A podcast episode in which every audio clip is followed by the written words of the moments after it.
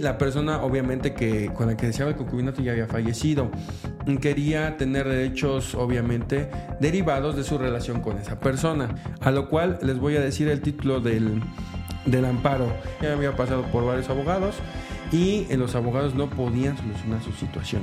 ¿Qué tal amigos? Estamos en un podcast de Abogados 2.0. En este podcast vamos a hablar de el concubinato entre personas que tienen matrimonio previo al concubinato con otra persona diferente. Soy el licenciado Juan Márquez. Soy la licenciada Karen Echegaray.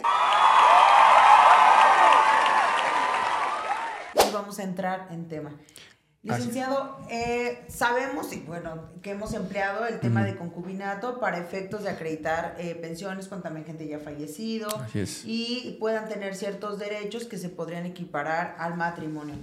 Pero una gran disyuntiva es que si bien es cierto la legislación no nos prevé que eh, se exhiban actas de, de, no matrimonio, lo es que en los criterios de los juzgados, de menos de aquí del Estado de México, se empieza a ocupar el criterio en el que nos solicitan que las partes estén libres de matrimonio. Así Pero, es. Eh, por aquí tú tienes la forma de resolver esa situación. Así es. Eh, eh hace muy poco eh, llegó una señora con una problemática que mm, había ido ya a varios despachos a tratar de solucionar este tema con, obviamente, obviamente ella refería que tenía matrimonio previamente al concubinato con la persona con la que deseaba el concubinato y la persona, obviamente, que con la que deseaba el concubinato ya había fallecido.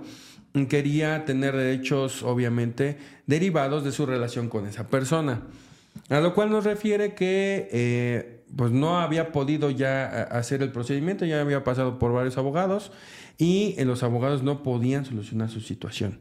A lo que nosotros nos dimos a la tarea de investigar, analizar su asunto primero, le dijimos que nos diera una semana para estudiar su asunto, investigar bien el tema y afortunadamente dimos con eh, una, una resolución de eh, la Suprema Corte de Justicia, que fue un amparo de revisión número 3727-2018, a lo cual les voy a decir el título del, del amparo. Es inconstitucional el requisito de estar libre de matrimonio para acreditar el concubinato, pues transgrede el principio de igualdad y no discriminación que consagra la Constitución.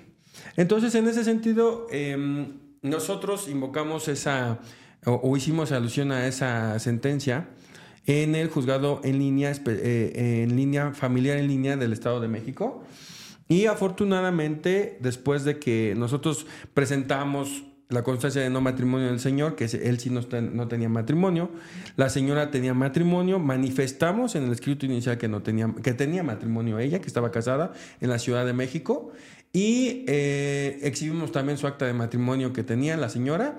No mentimos en ningún sentido, pero sí le hicimos saber al juez a través del escrito inicial que eh, si no nos otorgaba em, la sentencia era em, contrario a nuestros eh, derechos humanos y a nuestra constitución consagrados en esa situación y que eh, transgredía el principio de igualdad y no discriminación según ese amparo. Lo cual obviamente nos fue favorable la sentencia afortunadamente, pero sí se tardaron como cinco días en estudiar el, el, asunto. Eh, es decir, fue el, escrito inicial, presentamos todos los documentos, fue la audiencia el día lunes y el día lunes de la próxima semana nos estaban emitiendo sentencia porque sí estudiaron el tema.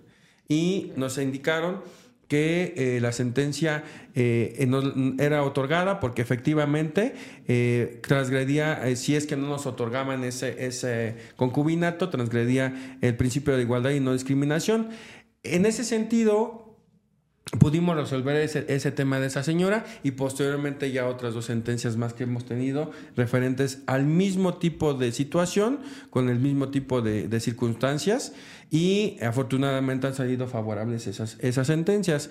Eh, aquí hemos tenido muchas eh, situaciones con colegas que me dicen, eh, quiero hacer este truco, quiero hacer este otro truco, quiero hacer esta, esta situación bajo la manga y la verdad es que esa situación no, no es viable cuando te pones a estudiar bien el asunto, eh, eh, hay otra licenciada que, es colega también, con la que platiqué, dice, no puedo acreditar el concubinato porque está casada. La ley dice que no se puede acreditar el concubinato si es que tienes un impedimento legal. Pero con esta, esta sentencia de amparo en revisión, eh, pues no hay un impedimento legal. Entonces, el único impedimento que legal que supuestamente el criterio de los juzgados es, es que tengas un matrimonio previo. Pero el matrimonio previo no es con la misma persona que quieres el concubinato, ¿estamos de acuerdo? Entonces, acreditas una relación de filiación con una persona distinta a la del acta de matrimonio. Por eso es que debe de ser viable el concubinato. Obviamente si quieres un... No se puede, el matrimonio y el concubinato con la misma persona. Ahí sí es imposible legalmente, porque ya está acreditada una relación y una filiación según la ley. Y en el concubinato, esa persona con una persona diferente a la que está casada, pues no transgrede ningún derecho en contra de ellos, no hay un, una eh, limitación legal para hacerlo. Entonces, es por eso que es viable este, esta jurisprudencia o esta sentencia en revisión y que eh, afortunadamente la pudimos localizar y nos ha ayudado mucho para ese tema. También cabe aclarar que recientemente aquí en el Estado de México ya se puede hacer el concubinato entre personas del mismo sexo porque hubo apenas en reformas el año pasado, finales del año pasado, para que tanto pudieran adoptar personas del mismo sexo como se pudieran casar y obviamente derivado de eso pudieran tener un concubinato entre ellos. Y ya hubiera una afiliación entre personas del mismo sexo, afortunadamente ya en la actualidad ya se puede.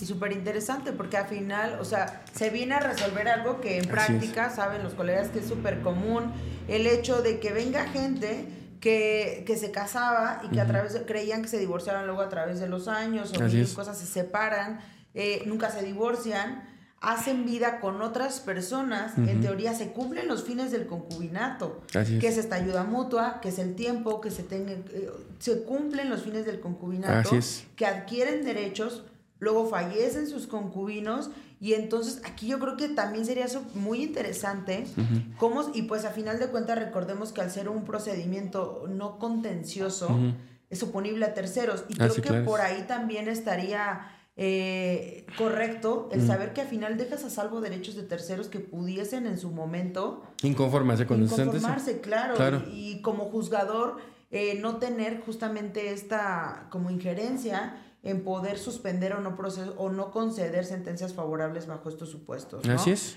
Supongo que va la justificación de, la exposición de motivos de, toda esta resolución que ha de ir encaminada en, ese sentido.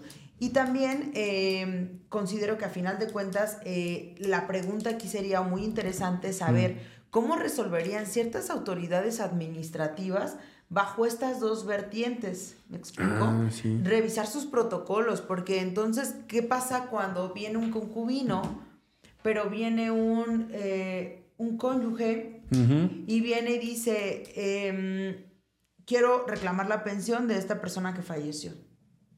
Ah, por ejemplo, ahí en materia administrativa, por ejemplo, del IMSS, yo me he dado cuenta que a quien le dan prioridad es a la esposa. Al consorte, yo también. sí? sí? por ejemplo, ahí, no hay duda. Ahí, por ejemplo, a un lado hacen al concubino, pero eh, he visto también que, por ejemplo, eh, el concubino metió, o la concubina, concubino metió la pensión y les nulifican esa pensión y se la dan automáticamente a la esposa cuando se presenta. Sí, sí, sí. Ahí yo tenía el, tema. Entonces, eh, esa situación, pues, no sé por qué lo hacen, ya es criterio de ellos, porque la ley no dice en primer término está la esposa y luego en segundo término la concubina. No. No es, incluso dice que la categoría es lo mismo, en categoría de según la ley. Y, sí, este, adquiere los mismos derechos que estando en matrimonio. La única forma es que en matrimonio es con un acta de matrimonio y el concubinato es a través de un procedimiento judicial. Y que obviamente si no se casan doble vez si no se han divorciado, porque si va a ser nulo el segundo matrimonio. Así es, sí, eh, nos ha tocado ver casos donde tenemos que nulificar el acta de matrimonio de la nueva, este, eh, nuevo matrimonio, el segundo matrimonio, porque no dijeron que estaban casados en otra entidad federativa, por ejemplo, ¿no? Y eso, pues obviamente conlleva a que se nulifique ese matrimonio y todos los derechos que devengan de él. Y eh, pues ahí desafortunadamente pierden tanto derechos de administrativos, judiciales y de filiación de todo sentido.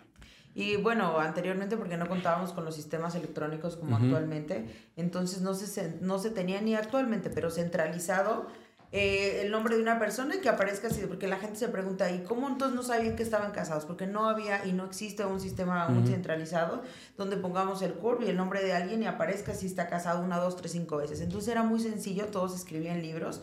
Eh, yo casarme en un estado e irme a casar en otro estado, porque no había como como un, sistema, un sistema que centralizara esta información. Ahora ya lo hay. Actualmente De, justamente se va a pretender eso, que entonces con, un, con una búsqueda nacional se puede hacer y ojalá también se centralicen muchos sistemas, no solamente eh, este tipo de sistemas de registro civil, sino también registro público de la propiedad, Ah, o sea, muchos registros donde ojalá puedan ser a nivel nacional. Se puedan centralizar. Por ejemplo, fulanito de tal tiene este, tantas propiedades, debe tantas pensiones, este, tiene, tiene un matrimonio, ¿eh? este, o sea, y la verdad es que estaría muy Hasta quieres embargar a alguien, o sea, no andas ahí investigando en dónde tenga un predio. Creo que ese, ese sistema es el, ese plataforma México. No sé si has escuchado de ella. Sí, pero eh, pues es confidencial en cierta forma para nosotros como litigantes. Ah, sí, por ejemplo, para una persona eh, eh, particular, nada más puedes ver ciertos datos. Pero en Plataforma México, para las entidades o, por ejemplo, para la policía, sí pueden ver más datos. Con, con sus datos de, de, de, servidor público pueden ver datos más allá de los es un arma de muy doble filo. Si es una institución pública y todos podemos tener acceso a esa información, pues para ciertos temas de juicios como los moros alimenticios, etcétera, pues evidentemente viene a apoyar este el, vivir de forma correctamente, si así lo queremos ver. Pero también se puede ocupar para muchas malas prácticas, temas de extorsiones, fraudes, secuestros, el que con un nombre puedan saber todo lo que hay de una persona. Está sentenciado por eso, está sentenciado por el otro. o tantos inmuebles tiene, o etcétera, ¿no? Entonces igual habría que ponerle candado. Sí, la verdad es que es un arma de dos filos porque realmente eso sería abrir la ¿cómo le dicen? La caja de Pandora para un montón de cosas. O sea, la verdad es que es un tema que sí hay que tener mucho cuidado en, en quién puede tener acceso a esa información. Si de por sí ahorita con los sistemas electrónicos ya puedes hacer una búsqueda de una demanda o una persona cuántas demandas tiene, o sea, ya es algo que puedes determinar si es le puedes otorgar un crédito o es una persona muy problemática para llevar un asunto con él o este, celebrar un contrato de compraventa tan solo, ¿no? Entonces, esa situación sí nos eh, nos puede ayudar mucho la tecnología, pero también nos puede perjudicar en cierto sentido. Pues bueno, con esta situación vamos a cerrar este podcast. Recuerden seguirnos en nuestras redes sociales, en TikTok como Online Abogado, en YouTube como Jurídico Yusemper, en Spotify también como Jurídico Yusemper, Facebook como Jurídico Yusemper y e Instagram como Abogados Yusemper. Recuerden seguir nuestras redes sociales. Soy el licenciado Juan Márquez. Soy la licenciada Karen Chegaray. Sigan comentando para que sigamos respondiendo sus preguntas. Muchas gracias.